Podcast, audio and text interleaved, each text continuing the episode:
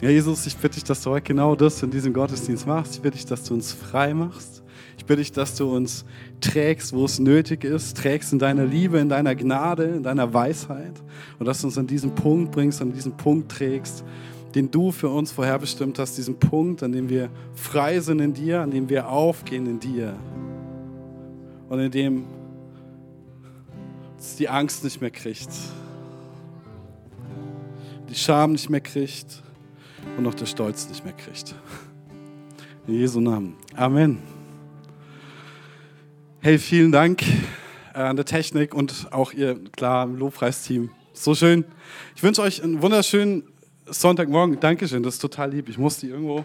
Ich mache mal rüber. Komm mal zu dir, Michael. Danke. Ähm, wunderschönen Sonntag. Also, es war übrigens Vatertag. Also, letzten Sonntag war ja Muttertag, da haben wir das auch gefeiert und so. Und es war Vatertag am Donnerstag, glaube ich. Also, deswegen auch mal für alle Väter noch. Ein mega, mega schönen Vatertag nachträglich. Und wisst ihr, ihr seid auch mega wichtig und unentbehrlich, aber das sage ich euch wann anders warum. Ich habe genau. Wenn du mitschreibst, Titel der heutigen Message ist Weissage, Menschenkind. Weissage, Menschenkind. Hey, Gottes Worte sind Leben, denen, die sie finden. Und Gott redet heute jetzt in dein Leben und in mein Leben. Und um dieses Leben zu haben, musst du nur zwei Dinge beherrschen. Zwei Dinge. Die erste Kunst besteht darin, Gottes Stimme zu hören. Die zweite darin, ihr zu folgen. It's that simple. Gottes Stimme hören, Gottes Stimme folgen. Ich habe euch einen gigantischen Text mitgebracht. Hesekiel 37, 1 bis 14. Des Herrn Hand kam über mich und er führte mich hinaus im Geist des Herrn, stellte mich mitten auf ein waldes Feld, das lag voller Totengebeine. Und er führte mich überall hindurch. Und siehe, es lagen sehr viele Gebeine über das Feld hin und siehe, sie waren ganz verdorrt. Und er sprach zu mir, du Menschenkind, meinst du wohl, dass diese Gebeine wieder lebendig werden? Und ich sprach, Herr mein Gott, du weißt es. Und er sprach zu mir, Weissage über diese Gebeine und spricht zu ihnen, ihr verdorrten Gebeine, hört das Herrn Wort.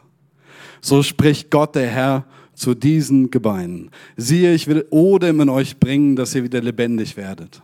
Ich will euch Sehnen geben und lasse Fleisch über euch wachsen, überziehe euch mit Haut und will euch Odem geben, dass ihr wieder lebendig werdet. Und ihr sollt erfahren, dass ich der Herr bin. Und ich weiß, sagte, wie mir befohlen war. Und siehe, da rauschte es, als ich weiß sagte, und siehe, es regte sich und die Gebeine rückten zusammen, Gebein zu Gebein. Und ich sah und siehe, es wuchsen Sehnen und Fleisch darauf und sie wurden mit Haut überzogen. Aber es war noch kein Odem in ihnen. Und er sprach zu mir, Weissage zum Odem, Weissage, du Menschenkind, und sprich zum Odem, so spricht Gott der Herr. Odem, komm herzu von den vier Winden, blase diese Getöteten an, dass sie wieder lebendig werden. Und ich weissagte, wie er mir befohlen hatte. Da kam der Odem in sie und sie wurden wieder lebendig und stellten sich auf ihre Füße. Ein überaus großes Heer. Und er sprach zu mir, du Menschenkind, diese Gebeine sind das ganze Haus Israel. Siehe, jetzt sprechen sie, unsere Gebeine sind verdorrt, unsere Hoffnung ist verloren und es ist aus mit uns. Darum weissage und sprich zu ihnen. So spricht Gott der Herr. Siehe, ich will eure Gräber auftun und hole euch, mein Volk, aus euren Gräbern herauf. Und ich bringe euch in das Land Israels. Ihr sollt erfahren, dass ich der Herr bin, wenn ich eure Gräber öffne und euch, mein Volk, aus euren Gräbern heraufhole. Und ich will meinen Odem in euch geben, dass ihr wieder leben sollt.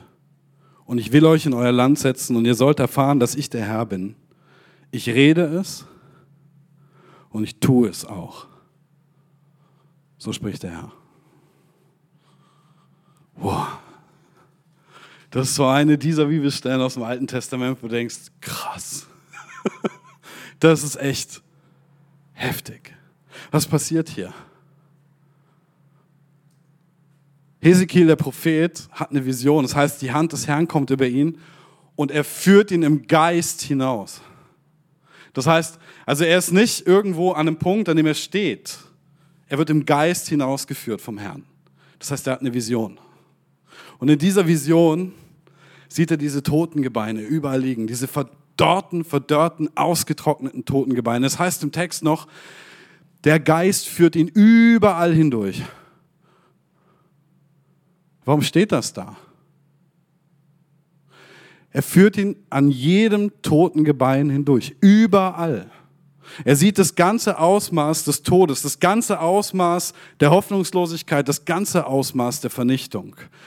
Das ist eine Sache, mit der ein Prophet immer ein bisschen leben muss. Abgesehen von der positiven Message, die er kriegt, sieht er auch das Ausmaß der Zerstörung. Das setzt ihm zu. Er geht da durch und dann fragt ihn Gott, meinst du, dass die Gebeine wieder lebendig werden können? Die Skelette, die für den Tod stehen, oder? Und demütig wie er ist, sagt er, keine Ahnung. Ehrlich gesagt, ich, ich weiß es nicht. Sag du es mir. Sag du es mir, Gott. Und was sagt er zu ihm? Er sagt, Weissage.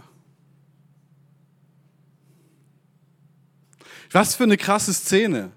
Stell dir mal vor, du hast eine Vision, du wirst im Geist irgendwo hingeführt, auf einmal siehst du nur Tod um dich herum. Dann fragt dich Gott, ob diese Gebeine wieder lebendig werden. Und du sagst, ich weiß es nicht, sag du es mehr. Weil du siehst das Ausmaß und du denkst, pff, wenn es irgendeiner beantworten kann, dann du, aber bestimmt nicht ich. Und Gottes Antwort zu dir ist Weissage.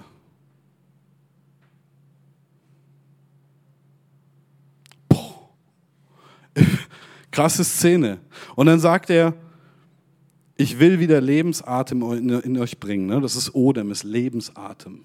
Will ich wieder in euch bringen. Ich lasse Fleisch über euch wachsen, über die Skelette. Ich überziehe euch mit Haut. Und dann heißt es nur, und ich weiß, sagte, wie mir befohlen war. Und siehe, da rauschte es, als ich weiß, sagte. Und dann rückten diese Gebeine zusammen und er sieht das alles in dieser Vision und dann sieht er, wie auf einmal Sehnen und Fleisch darüber wachsen und wie alles mit Haut überzogen wird, wie da so Menschen stehen, die aber noch nicht Menschen sind. Weil dann heißt es, es war aber noch kein Lebensatem in ihnen. Sie standen da nur oder lagen da nur. Leblose Körper. Und dann sagt Gott wieder zu ihm, Weissage, Weissage, zum Odem, zum Lebensatem. Und dann heißt es wieder, und ich weissagte, wie er befohlen hatte, da kam der Odem in sie. Lebendig, stellten sich auf ihre Füße. Ah ja, genau, schau, dann werden sie vorher wohl gelegen sein, wenn sie sich jetzt auf die Füße stellen. Ein sehr großes Herr. Und er sprach zu mir, du Menschenkind, diese äh, Gebeine sind das ganze Haus Israel. Also er zeigt dem Propheten hier etwas über Israel. Diese toten Gebeine sind Israel. Die sind ein Bild für Israel. Und er sagt, Gott sagt, im Moment sagen die Israeliten, mit uns ist es aus. Wir haben alle Hoffnung verloren. In was für einer Situation sind die? Das ist echt eine gute Frage. Ne? In was spricht Gott da rein? Was glauben die Israeliten? Wieso sagen sie, es ist aus mit uns? Unsere Hoffnung ist verloren. Unsere Gebeine sind verdorrt, sagen sie. Und dann macht Gott ihm diese Verheißung, sagt, ich tue eure Gräber auf. Ich hole euch. Ich hole euch aus diesen Gräbern. Ich bringe euch in das Land Israels. ihr sollt erfahren, dass ich der Herr bin, euer Gott. Wenn ich eure Gräber öffne und euch aus diesen Gräbern hole. Ist aus mit euch. Ja, ist aus mit euch, aber ich hole euch aus den Gräbern. Es gibt keine Hoffnung, ja, da steht der Tod. Ja, da sind die Gebeine, aber ich hole euch aus diesen Gräbern. Das ist die Message. Kann sein, dass da keine Hoffnung ist. Kann sein, dass der Tod um sich greift. Kann sein, dass es aus ist mit euch. Aber ich sage, steht auf. Prophezeie, Weissage. Ich gebe meinen Lebensatem in euch. Ihr sollt wieder leben. Ich setze euch in euer Land und ihr sollt erfahren, wieder einmal erfahren, dass ich Gott bin.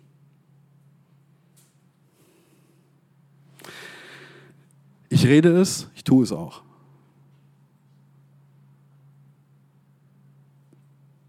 Also verlasst euch drauf. Hm? Hesekiel ist der Prophet des babylonischen Exils. Wusstet ihr das? Das babylonische Exil kam eigentlich als Gericht über Israel, weil sie von Gott abgeirrt sind.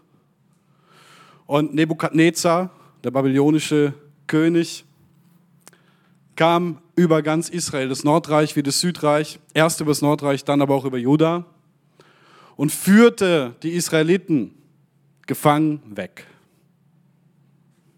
Israel war ein Vasallenstaat geworden unter den Babyloniern und ähm, hatte Vasallen, Könige, Statthalter, ähm, war nicht mehr sich selbst und konnte auch nicht mehr dem Herrn dienen.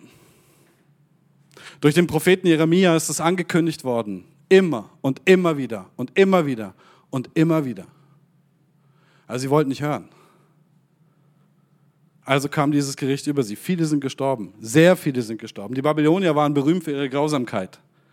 Sie waren berühmt dafür, dass sie nicht nur Leute ausgehungert haben in den Städten, sondern dass sie auch ganz bewusst Terrorismus äh, unter der Zivilbevölkerung ähm, gestreut haben oder so agiert haben, äh, dass sie die Zivilbevölkerung terrorisiert haben, dass wirklich jeder Angst vor ihnen bekommen hat. Sie waren hart, extrem hart. Ich würde sogar so weit gehen zu sagen, dass sie psychologische Kriegsführung im negativsten Sinn erfunden haben. Also mit allem, was im Krieg dazugehört. Zur Demoralisierung des Feindes. Und das sind üble Dinge. Viele sind gestorben.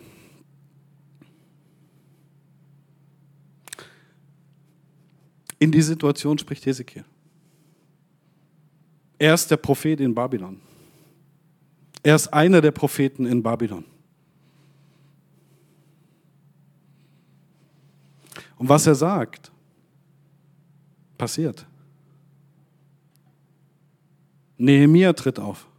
Nehemia ist derjenige, der Israel zurück nach Israel bringt.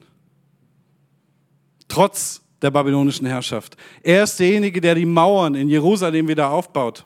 Er ist derjenige, durch den der Gottesdienst im Tempel wieder stattfinden kann.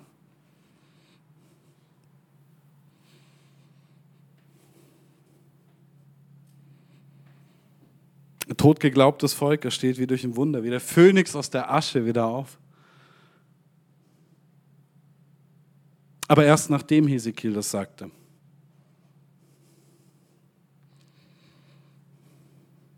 Aber die Verheißung Gottes endet nicht mit, mit der babylonischen Gefangenschaft.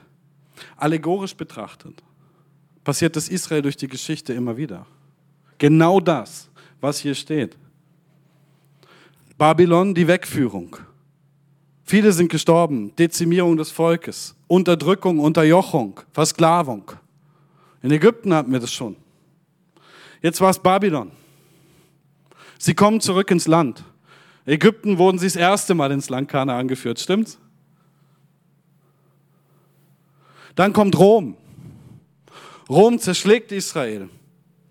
Die Juden finden sich in der Diaspora wieder, in aller Herren Länder. Sie verlieren ihr Land. Die Römer nennen es, nennen es von Israel zu Philisterland um. Von dem sich heute Palästina ableitet. Sagen manche Historiker. So, was passiert dann? Dann kommt der Kommunismus und der Faschismus in Europa und, oder auf dem europäischen Kontinent. Die Juden werden aufs bitterste verfolgt. Die Nazis versuchen sie komplett auszurotten. Und viele andere Gesellschaften und Länder und auch Staatsformen sind ihnen nicht viel freundlicher gesonnen. Es gibt diese berühmte Geschichte von einem Schiff voller jüdischer Flüchtlinge, das von Küste zu Küste fährt und kein Land nimmt sie auf. Zur Zeit der Nazis.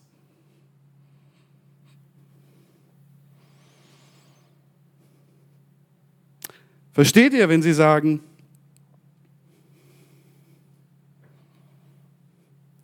mit uns ist vorbei. Ist am Ende mit uns. Unsere Gebeine sind verdorrt. Wir haben keine Chance mehr. Das hat sich durch die Geschichte immer, immer und immer wiederholt. Und dann, nach der Verfolgung durch die Nazis und die Kommunisten, was haben wir da? Die, die Gründung des Staates Israel. Und Gott bringt sie wieder nach Hause. Wieder zurück. Gegen jede Wahrscheinlichkeit. An genau den Ort, an dem sie schon immer waren. Man hat damals verhandelt, spekuliert, ob man die Juden nicht lieber nach Südafrika tut.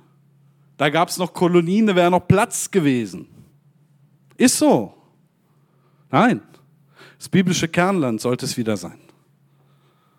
Gott führt sie wieder zurück. In Jesaja 11, 12 steht, er stellt ein Feldzeichen auf, also ein Banner. Gott stellt wie ein Banner auf, um diesen Völkern anzuzeigen, was er tun will. Den Völkern anzuzeigen, was er tun will. Er sammelt die Versprengten Israels, die verstreuten Judas, also alle in Israel, und holt sie zusammen. Aus allen Himmelsrichtungen bringt er sie zurück, Männer und Frauen. Wohin zurück? nach Israel. Er bringt sie nach Hause. Immer wieder durch die Geschichte, egal was passiert. Und immer wenn man gedacht hat und sie gedacht haben, jetzt ist es vorbei mit uns, hat er sie nach Hause gebracht.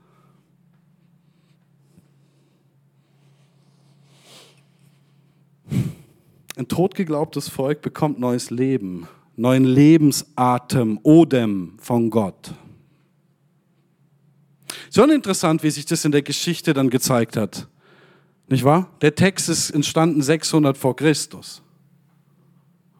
Ein bisschen später. Spannend, ne? Unsere Gebeine sind verdorrt, unsere Hoffnung ist verloren, jetzt ist aus mit uns. Und jetzt spricht Gott neues Leben in diese Hoffnungslosigkeit, aber nicht nur allegorisch. Gott hat versprochen, die Toten aufzuerwecken. Das hat er, ihr habt im Text aufgepasst, er hat versprochen, die Toten aufzuerwecken. Du könntest jetzt natürlich irgendwie sagen, im weitesten Sinn ist es ja passiert. Also, weil die haben ihre Toten mitgenommen aus Babylon. Als sie wieder nach Israel konnten, haben sie dann dort quasi ordentlich bestattet, so wie sich das für das jüdische Volk gehört. Dort haben sie ihre letzte Ruhestätte für alle Zeit und quasi geht es dem Volk Israel jetzt besser, die vermehren sich dort wieder und deswegen ist ja quasi das so erfüllt. Hast du eigentlich recht, das stimmt schon. Bildhaft gesprochen schon. Du könntest auch sagen, es gibt eine Auferstehung am Ende der Zeit, aber das ist nicht das, worauf der Text schaut. Das wissen die noch gar nicht. Soweit sind wir in der Offenbarung Gottes noch gar nicht. Die denken, da steht jemand von den Toten auf. Die Rabbiner, die das studiert haben, haben gesagt, da muss einer von den Toten auferstehen, offensichtlich. Nicht nur einer, einige. Hm? Es gibt im Neuen Testament eine Textstelle, die den meisten nicht wirklich bewusst ist. Selbst wenn sie das ganze Neue Testament gelesen haben. Hm? Findest du im Matthäus-Evangelium? Die meisten überlesen das, weil das einfach ein Nebensatz ist in einer viel größeren Geschichte. Wisst ihr, wovon ich spreche? Lass mich lesen. Matthäus 27, 50 bis 53. Jesus aber schrie noch einmal laut auf und dann starb er. Wir sind also wo? Bei der Kreuzigung. Jesus stirbt für unsere Schuld. So. Im selben Augenblick riss der Vorhang im Tempel von oben bis unten in zwei. Das Bild für der Weg zum Allerheiligsten zu Gott ist frei. Unsere Schuld ist vergeben. Okay, alles klar, soweit. Die Erde begann zu beben, die Felsen spalteten sich. Das wissen wir auch. Da wurden nämlich, der römische Wachmann wurde da gläubig. Der hat gesagt, was hier abgeht, Wahnsinn. Du bist Gottes Sohn. Und dann steht, und die Gräber öffneten sich. Viele verstorbene Heilige wurden auferweckt. Hast du den jemals gelesen? Bewusst? Sie kamen nach der Auferstehung Jesu aus ihren Gräbern, gingen in die heilige Stadt und erschienen vielen Menschen. Das steht auch nur bei Matthäus.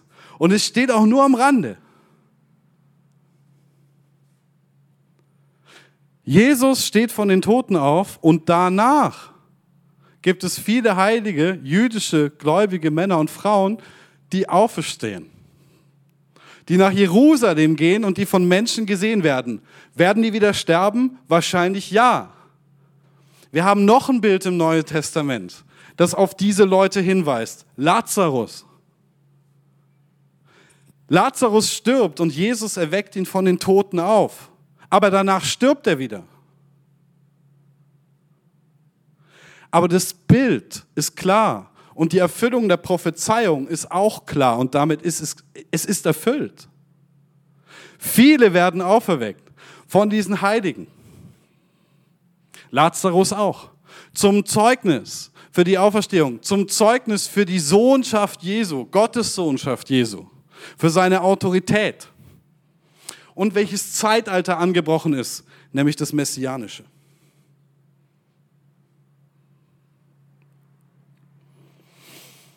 Ist spannend. Also weil auch in Hesekiel, wir haben Kapitel 37 gelesen, ab Kapitel 39 fangen nur noch messianische Verheißungen an. Bis dahin ist Trost und noch Gerichtsworte und dann kommen nur noch die messianischen Verheißungen. X Kapitel lang.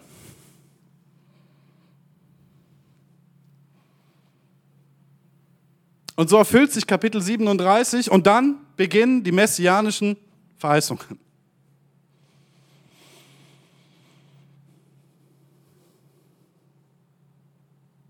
Das ist eine Mehrfachprophetie, die sich metaphorisch und die sich wörtlich erfüllt. In verschiedenen Stufen, zu verschiedenen Zeitaltern, in verschiedenen Intensitäten.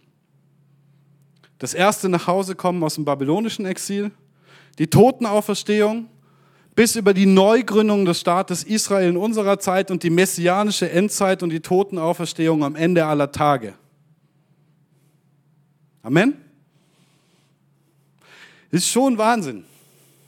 Wieder was gelernt, ne? Aber was eigentlich? Was haben wir gelernt? Lasst mich das mal euch fragen. Was habt ihr gelernt? Einfach herrufen. Gott ist ein Gott der Hoffnung. Amen. Was noch? Was haben wir noch gelernt? Er weckt auf. Guter Punkt. Was tut er noch? Was haben wir noch gelernt? Er tut, was er sagt. Was haben wir noch gelernt?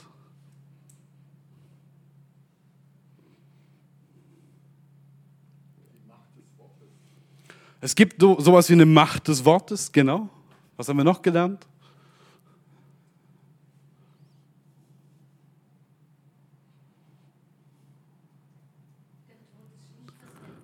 Der Tod ist nicht das Ende. Halleluja. Ja, ja. Je näher man dem war und je älter man vielleicht wird, desto mehr weiß man, wovon man redet, wenn man das sagt oder das glaubt. Guter Punkt. Gott hat einen Plan mit seinem Volk, haben wir gelernt. Also hat Gott auch einen Plan mit uns. Weil wir sind ein Teil von Israel, lernt uns Paulus. Hm? Spannend. Interessant. Nicht das Weltliche, das Geistliche. Gott verwandelt die größten Tragödien in die größten Erfolgsgeschichten. Gott verwandelt unsere Hoffnungslosigkeit in Erstaunen, Dankbarkeit und Freude. Das haben wir auch gelernt. Gott kündigt prophetisch an, was er tun wird, damit wir erkennen, wenn er es tut und damit wir dann glauben. Gott erweckt Tote auf, macht sie wieder lebendig. Allegorisch wie tatsächlich. Gott gibt Lebensatem. Aber wie? Und jetzt kommen wir zum eigentlichen Teil der Message. Alles kriegst du hin. Weissage. Durch sein Wort kommt Lebensatem. Erst als der Prophet redet, passiert was. Hesekiel 37, 7 und 8, nochmal genau aufpassen. Und ich weiß, sagte, wie mir befohlen war. Und siehe, da rauschte es. Als ich weissagte. Und siehe, es regte sich und die Gebeine rückten zusammen, Gebein zu Gebein. Und ich sah und siehe, es wuchsen Sehnenfleisch darauf, wurde mit Haut überzogen, es war aber noch kein Odem in ihnen. Wann beginnt sich die Szene zu verändern, in der Hesekiel steht? Als er weissagt. Erst als er weissagt und ausspricht, von dem Gott wollte, dass er ausspricht, was er eben ausspricht. Hesekiel 37, 10. Und ich weissagte, wie er mir befohlen hatte. Da kam der Odem in sie. Und sie wurden wieder lebendig, stellten sich auf ihre Füße, ein überaus großes Heer.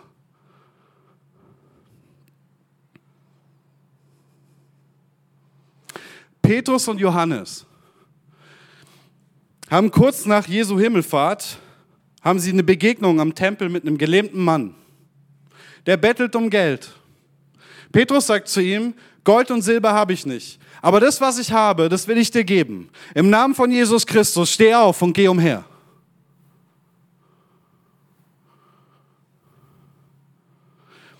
Also Petrus und Johannes haben den geheilt. Wie? Wie? Durch das Wort. Als Paulus einen Gottesdienst feiert und sehr lange predigt, viel länger, als sie mich je predigen. Nein, also ich sehr, sehr lange predigt, fällt einer aus dem dritten Stock und ist tot. Paulus geht zu ihm hin. Er sagt, seine Seele ist in ihm. Alles gut. Aber der Text sagt, er war tot. Dieser tote Mann wird wieder lebendig. Wie? Durchs Wort. An einer Stelle treibt Paulus einen Wahrsagegeist aus einer Frau aus, die ihm einfach seit drei Tagen nervt und verfolgt. Wie? Durch das Wort. Im Namen von Jesus Christus. Geh aus dieser Frau, du Wahrsagegeist. Als Petrus seine Pfingstpredigt hält, bekehren sich über 3000 Menschen. Wie?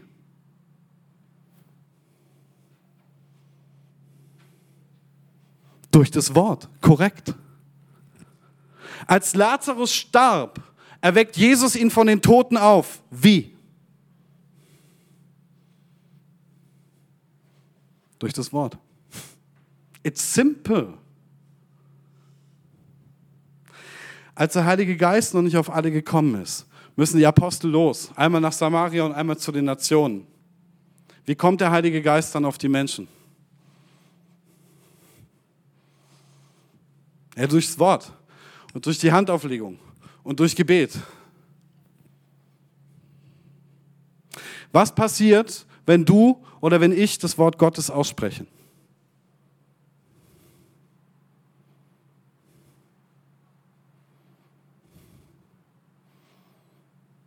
Wozu sind wir berufen?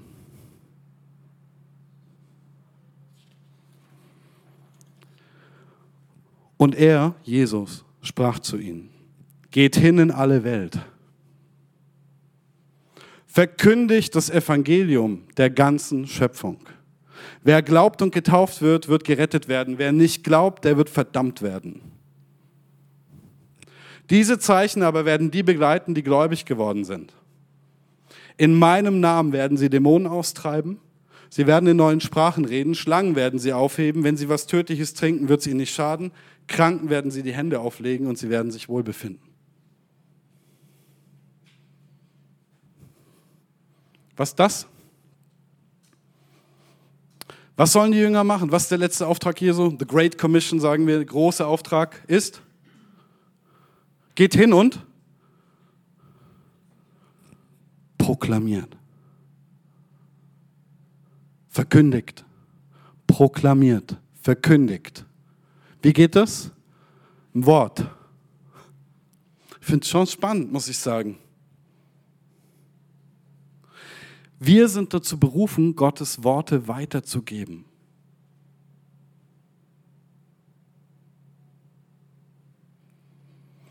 Wir sind dazu berufen, die neue Schöpfung auszurufen. Wir sind dazu berufen, Jesus und die kommende Welt zu verkündigen. Wir sind dazu berufen, den Menschen ihren Erlöser vorzustellen, das Kreuz vertraut zu machen ihnen Neuanfang mit Gott anzubieten. Dazu sind wir berufen. Wir sind dazu berufen, Dämonen auszutreiben. Wir sind berufen, Kranke zu heilen und inmitten von einer sterbenden Welt die Königsherrschaft von Jesus Christus auszurufen. Gott zu bitten, was immer nötig ist, und zwar wie Söhne und Töchter und nicht wie Bettler.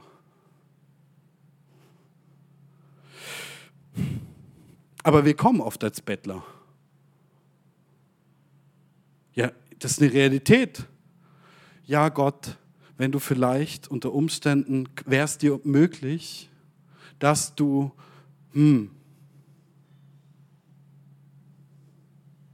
Oder wir tun etwas, was der Prophet nicht gemacht hat, Hesekiel. Ähm, wir denken, ja, aber das geht nicht. Ja, prinzipiell schon, aber da habe ich jetzt gerade keinen Glauben für. Ja, aber, aber, aber. Hesekiel war schlau genug zu sagen, sag du es mir.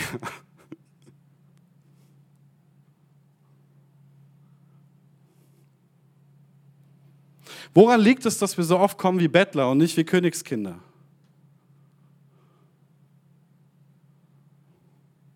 Ich sag's dir, weil wir nicht in unsere Berufung wandeln sondern auf unseren eigenen Wegen.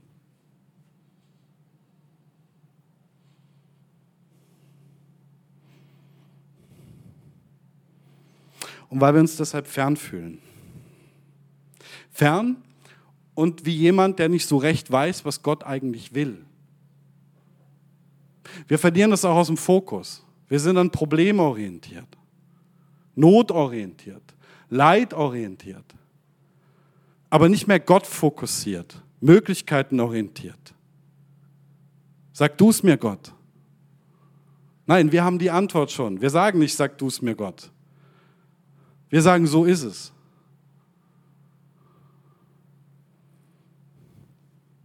Im Grunde genommen ist es doch ganz einfach. Gott sagt, es ist so, dann ist es so. Oder? Das hatten wir am Anfang. Also hören, Gott sagt, es ist so, dann ist es so. Gott sagt, spring und unsere Antwort ist, wie hoch? Im Prinzip schon. Es ist, es ist nicht so schwierig. Aber bei uns nicht, weil wir machen Dinge gern kompliziert. Wir haben sie gern komplizierter, als sie sind. Wir wollen manchmal gern Gott sagen, was er zu tun hat.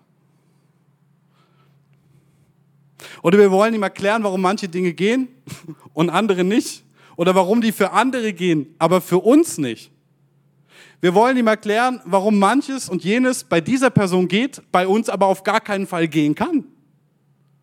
Warum wir bei der Person eine Salbung und eine Berufung sehen, die wir halt nicht haben und deswegen sind wir halt an der Stelle anders.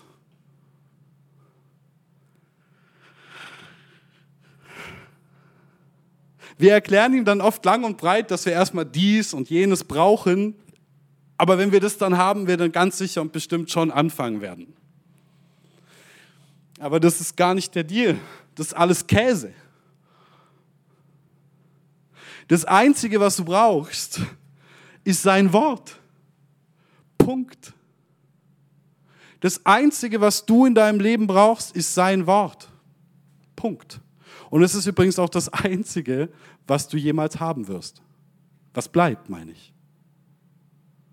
Auf sein Wort hin bist du hier, auf sein Wort hin atmest du die Luft, die du atmest, und auf sein Wort hin wirst du hier irgendwann wieder gehen. Und alles, was dir dann bleibt, was deine Seele erhält, ist sein Wort. auf sein Wort hin muss reichen, weil das tut es ja sowieso schon. Aber das ist uns nicht klar. Ich denke, Jesus hat seinen Willen voll klar gemacht. Er macht gar kein Geheimnis daraus. Ich habe so viele Christen, die sagen, wow, krass, was ist meine Berufung? Was ist, wo soll ich? Und ja, es gibt schon spezielle Berufungen, klar. Aber es gibt auch eine generelle Berufung für jeden von uns. Vielleicht fangen wir mit der an. Wie wäre es damit?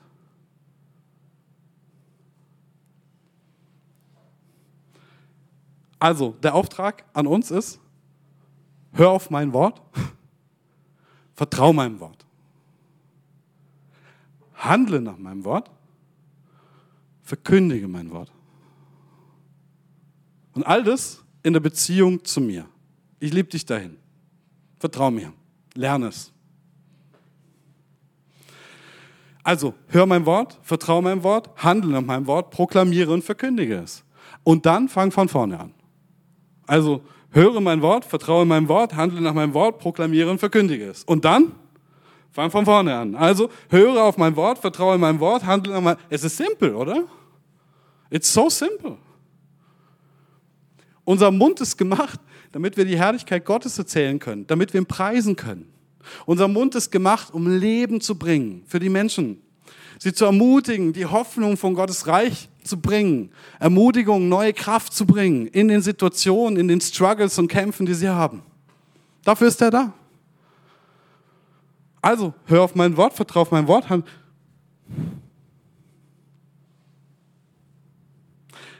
Was sprechen wir den lieben langen Tag so? Sprichst du Gottes Wort oder laberst du nur Blödsinn?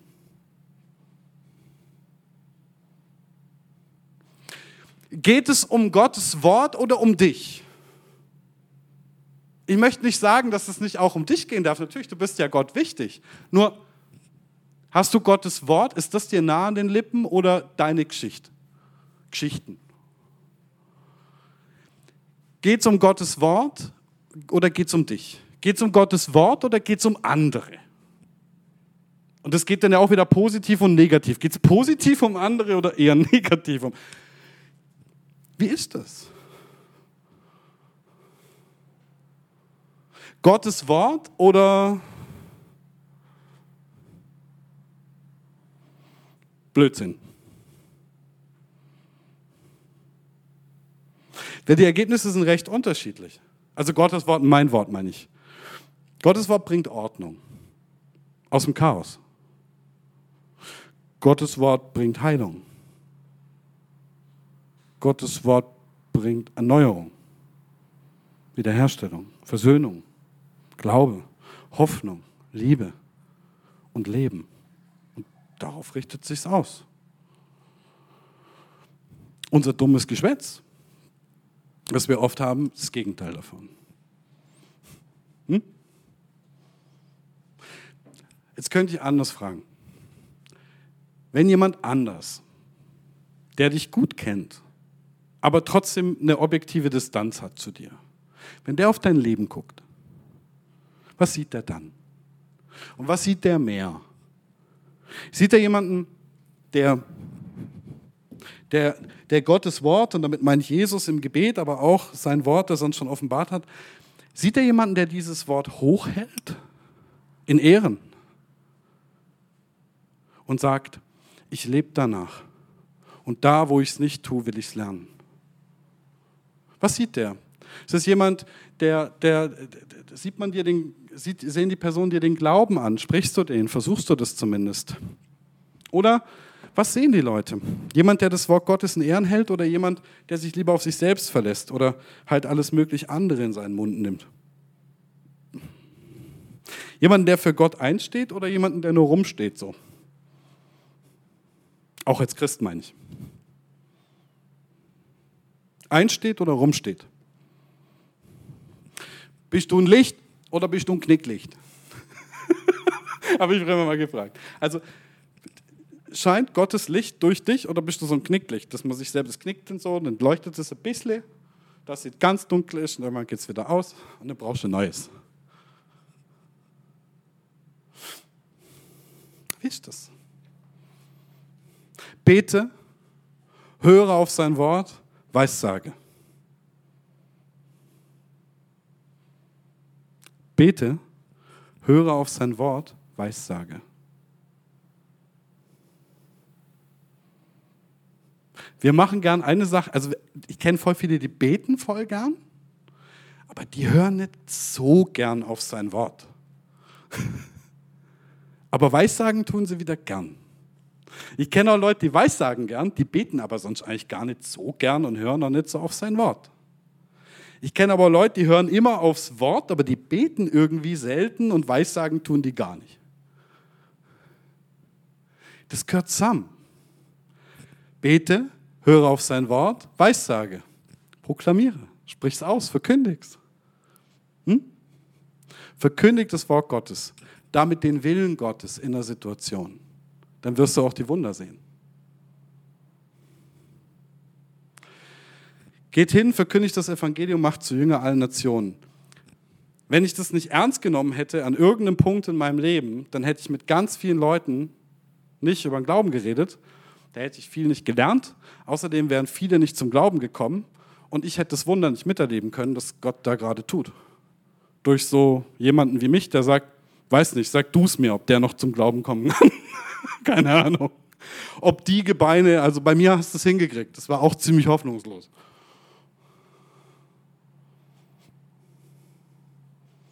Es gab so mal dieses, eine meiner ersten Erfahrungen, war cool. Ganz frischer Christ gewesen. Und dann hatte ich so einen Typen, der, meine Güte, so ein aggressiver Mensch. Äh, saß damals mit äh, meiner damaligen Freundin, saß ich im Auto. Und der kam dann irgendwann des Abends, kam der dahin und hat uns, der das war ein ganz, ganz komischer Typ, ein bisschen betrunken auch, sehr aggressiv, sehr zudringlich und hat ganz schlimme Dinge gesagt und uns auch bedroht, vor allen Dingen sie. Und dann war der da um rumfluchen die ganze Zeit und dann habe ich mich an ein Wort erinnert, äh, das Jesus gesagt hat. Er hat nämlich gesagt, segnet die euch fluchen. Und man kann Sachen kompliziert machen oder einfach. Und wenn Jesus sagt, segnet ihr euch fluchen und der flucht mich gerade, dann segne ich den jetzt. Was habe ich gemacht? Hab ich gesagt, im Namen von Jesus Christus segne ich dich. War ein bisschen komisch vielleicht, er hat mich dann angeguckt, das wurde dann immer heftiger. Er hat dann gemeint, mit dem hätte er auch noch eine Rechnung offen. Ähm, es wurde dann immer zudringlicher und dann hat er gemeint, oh, jetzt reicht's und so.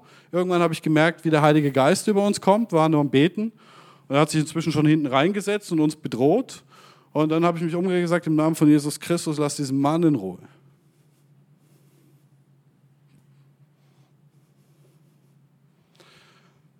Oder ging es ab?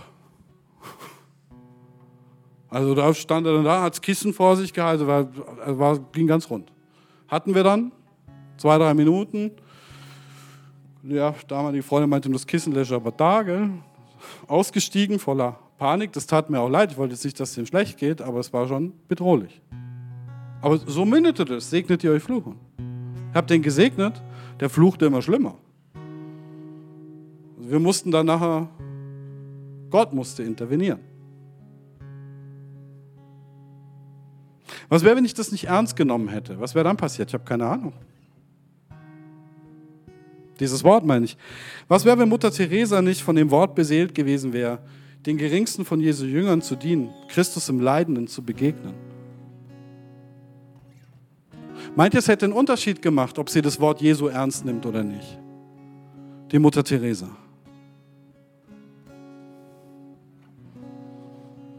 Meint ihr, es hätten so viele Menschen Jesus kennengelernt, wären in Würde gestorben oder im Gebet und in der Liebe Gottes?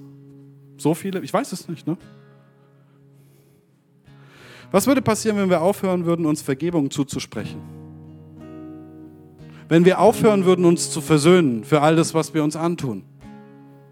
Wenn wir dieses Wort auch nicht mehr ernst nehmen würden von ihm?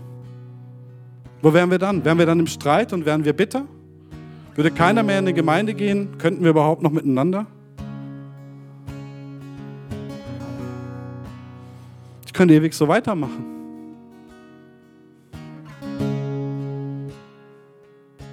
Kann die Ehe noch was Heiliges bleiben, wenn man sie nicht heilig hält?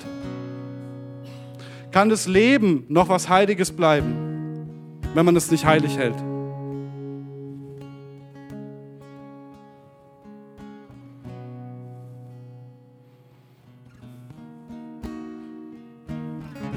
Ist Abtreibung eine Option?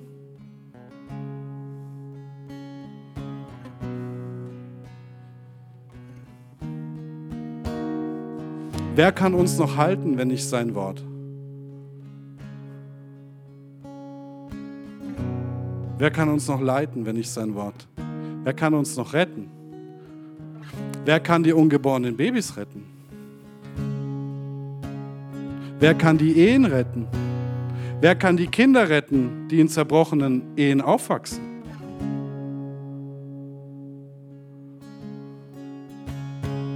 Wer von uns kann sich denn ausmalen, was das Experiment, das wir die letzten 50 Jahre machen, mit unserer Gesellschaft tun wird? Das ist nämlich recht neu.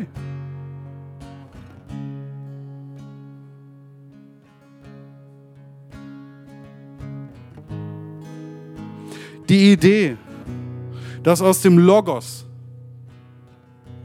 alles entsteht, ist eine christliche Idee.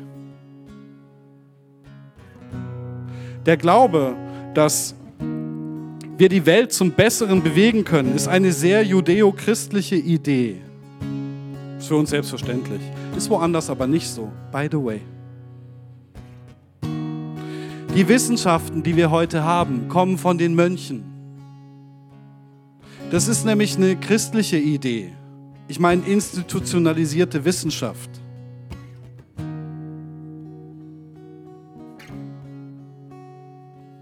Was machen wir da eigentlich?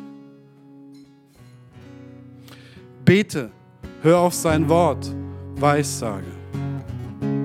Das ist die Welt, oder das ist, dadurch ist eine Welt entstanden, in der wir heute keinen Hunger haben, in der wir heute eine Krankenversorgung haben, in der Nächstenliebe wichtig ist, in der es entscheidend ist, wie es dem Nächsten geht. Vielleicht nicht wie in Indien, wo man sagt, naja, der leidet halt an seinem Karma, ist halt so. Okay? Es ist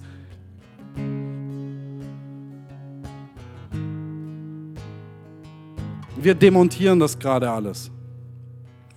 Höre, bete und höre, Weissage. Hab Glauben für mehr. Der Glaube, der unsere westliche Gesellschaft eigentlich immer angetrieben hat. Dass mehr geht, dass es mehr Menschen gut gehen könnte, dass mehr Menschen eine Chance haben könnten dass mehr Menschen eine Krankenversorgung haben könnten. Dass mehr Menschen mobil sein könnten. Dass man mehr Menschen das Sterben leichter machen würde, wenn es unerträglich wäre.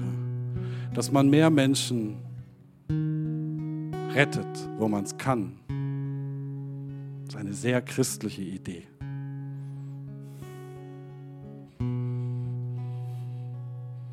Gut. Ihr kennt das Wort.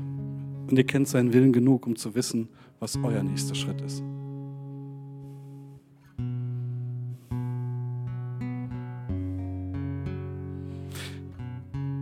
Also was musst du aussprechen? Wo in deinem Leben weißt du nicht so recht? Wo in deinem Leben wäre es gut zu sagen, sag du es mir, Herr.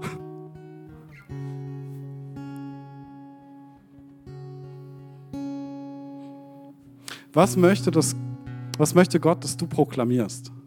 Was möchte Gott, dass du weissagst, aussprichst über deinem Leben, vielleicht über dem Leben von jemand anderem, vielleicht über der Gesellschaft? Ich weiß es nicht, was Gott dir aufs Herz legt.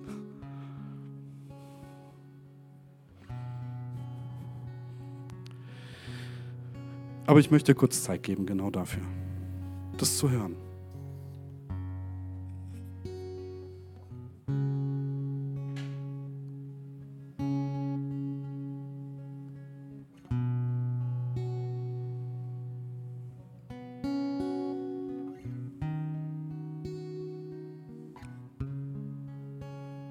Wo möchte Gott dich nach Hause bringen?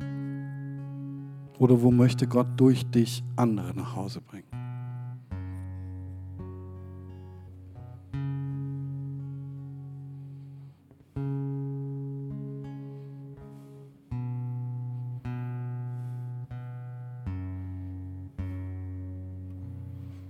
Für welche hoffnungslose Situation möchte er dir Glauben schenken?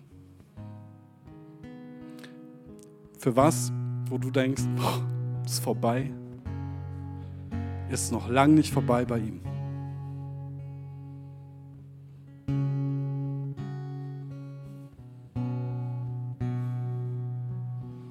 Und das, was du jetzt spürst, der Schmerz, den du spürst, ist die Liebe, die du spürst, ist die Liebe, die er dir geschenkt hat.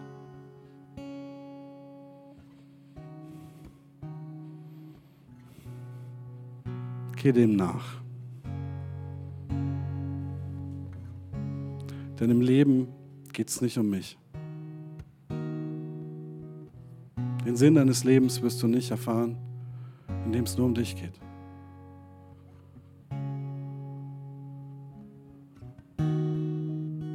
Und du dich zu Tode analysierst, sonst was machst. Den Sinn deines Lebens erfährst du, wenn du dich hingibst. der Liebe folgst, die er in dein Herz gelegt hat. Im Leben geht es nicht ums Dienen lassen, es geht ums Dienen, so wie Jesus es gesagt hat. Amen. Lass uns zusammen aufstehen und lass uns proklamieren, lass uns weissagen. Kommt. Lass Gott reden. I don't care if it's perfekt ist oder richtig oder falsch. Darum geht es nicht. Es geht darum, dass du das, was Gott dir aufs Herz gelegt ist, dass du ihm das jetzt zurückgibst und sagst, Herr, bitte, du kannst. Und dass du proklamierst, dass du das Leben proklamierst, das er schenken kann. Herr Jesus, Herr Jesus, ich danke dir, dass du dass du uns eine Liebe ins Herz gegeben hast für unsere Freunde. Ich danke dir, dass du uns eine Liebe ins Herz gegeben hast für unsere Kirche, dass du uns eine Liebe ins Herz gegeben hast für unsere Familie, für unsere Brüder, für unsere Schwestern, dass du uns eine Liebe ins Herz gegeben hast für dich, dass du uns eine Liebe ins Herz gegeben hast für die Mütter, die Väter, die Kinder. Ich danke dir, ich danke dir für diese Liebe und ich danke dir, dass sie uns leuchtet und dass sie uns, dass sie uns leitet wie ein Licht. Und Jesus, ich danke dir, dass deine Liebe für, für, für wen auch immer wir die Liebe gespürt haben, für uns, für andere, für diese Gesellschaft, dass sie noch viel größer ist. Ich danke dir, dass du noch viel mehr liebst. Und ich danke dir, ich danke dir, dass du noch viel mehr den Wunsch hast, Hoffnung zu bringen, vollkommene Heilung zu bringen, vollkommene Wiederherstellung zu bringen, uns nach Hause zu bringen, die Menschen nach Hause zu bringen, die für uns wichtig sind, die uns am Herz sind. Und ich bitte dich das, Herr. Ich bitte dich das und ich proklamiere Heilung, weil du unser Heiler bist. Ich proklamiere Befreiung, weil du unser Erlöser bist. Und ich proklamiere Neuwerden, weil du der Schöpfer bist. Halleluja. Ich proklamiere, dass du deinen Geist ausgießt, weil, weil du derjenige bist, der den Geist geben kann in Fülle.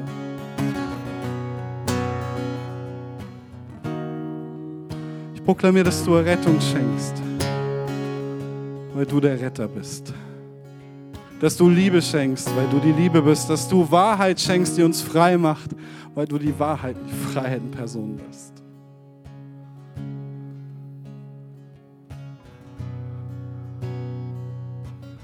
Ich proklamiere, dass dein Licht kommt, weil du alle Finsternis besiegt hast.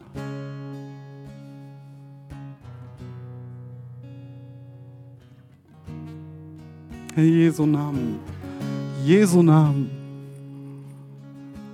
Amen.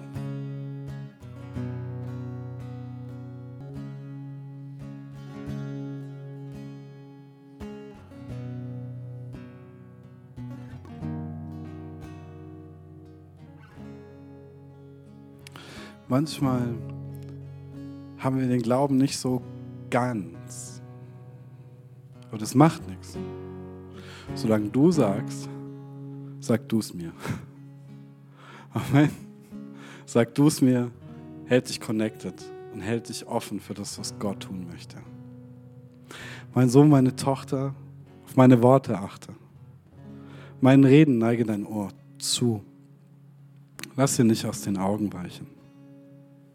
Bewahr sie im Innern deines Herzens. Denn Leben sind sie denen, die sie finden. Und Heilung für ihr ganzes Fleisch. Mehr als alles, was man sonst bewahrt. Behüte dein Herz. Denn ihm entspringt die Quelle des Lebens.